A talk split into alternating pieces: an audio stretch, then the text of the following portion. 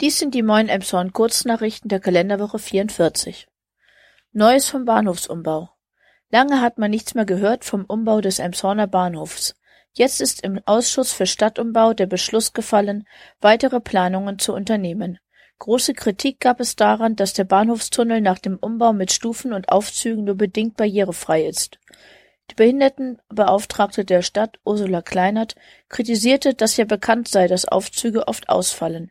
Das war jahrelang in Tornisch und ist aktuell auch in Emshorn der Fall. Der Zopp wird nochmals größer und direkt in ovaler Form auf dem Holstenplatz geplant. Acht Busse sollen hier gleichzeitig halten und die Fahrgäste einfach zur Bahn umsteigen können.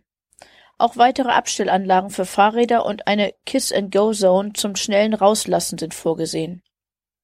Häuser müssen weichen, Baum darf stehen bleiben. Ist das jetzt die endgültige Entscheidung? Die Gebäude der Hausnummern 18 und 20 an der Berliner Straße sollen weichen.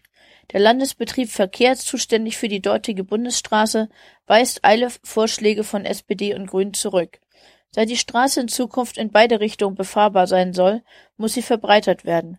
Den Fuß- und Radweg hinter den Häusern verlaufen zu lassen, soll ebenfalls nicht möglich sein. Nun soll immerhin der markante Torbogen als Mahnmal für die Zwangsarbeit in der ehemaligen Wurstfabrik an einem anderen Ort erhalten bleiben. Stehen bleiben soll hingegen die Blutbuche, die zur Gattung der Rotbuchen gehört und im kommenden Jahr Baum des Jahres sein wird. Gutachten haben ergeben, dass der Baum beim Verpflanzen nicht wieder anwachsen werde. Rathaus wird teurer. Bislang ist noch nicht viel auf dem Gelände passiert, auf dem das neue Rathaus entstehen soll. Doch die Kosten und Zeit laufen immer weiter nach hinten und oben. Ursprünglich sollte das neue Rathaus im September 2025 eröffnet werden. Die Kosten liegen mittlerweile bei mindestens 51 Millionen Euro. Klar ist, dass das Gebäude nachhaltig und auf Pfählen gebaut werden soll. Grundsteinlegung auf Kaltenweide. Der Grundstein und eine Zeitkapsel wurden hingegen auf Kaltenweide gelegt. Hier errichtet die evangelisch-freikirchliche Gemeinde einen Anbau an ihre gelbe Villa.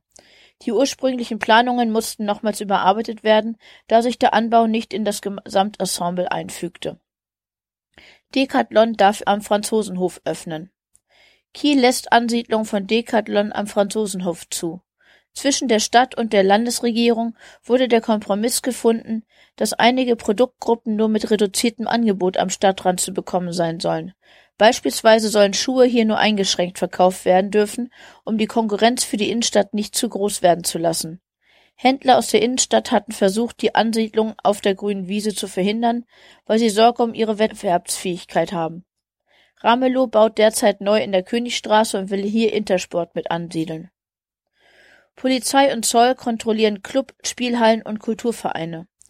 Bei einer Schwerpunktkontrolle auf die Einhaltung der Corona-Bekämpfungsverordnung, des Jugendschutzgesetzes, des Brandschutzes sowie der Arbeitnehmerbeschäftigungsverhältnisse haben Polizei und Zoll in der Nacht von Freitag auf Samstag, den 30.10., das Duplex wegen eines nicht nutzbaren Fluchtweges und in der Innenstadt zwei Kulturvereine wegen fehlender Betriebserlaubnis bzw. eines Nutzungsverbotes geschlossen.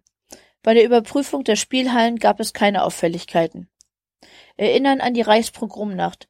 Auf der Gedenkstätte der ehemaligen Synagoge am Flammweg wird am 10. November ab 16.30 Uhr deren Brandstiftung durch die Nationalsozialisten und weiteren jüdischen Orten in der Nacht vom 9. auf den 10. November 1938 gedacht. Königstraße am Bahnhof gesperrt. Am Dienstag, den 9.11.2021 beginnen die Arbeiten zum Aufbau der Weihnachtsbeleuchtung. Deshalb wird mit Ausnahme für die Stadtbusse der Bereich der Königstraße am Bahnhof gesperrt. Soweit die Kurznachrichten. Wir wünschen euch einen guten Wochenstart.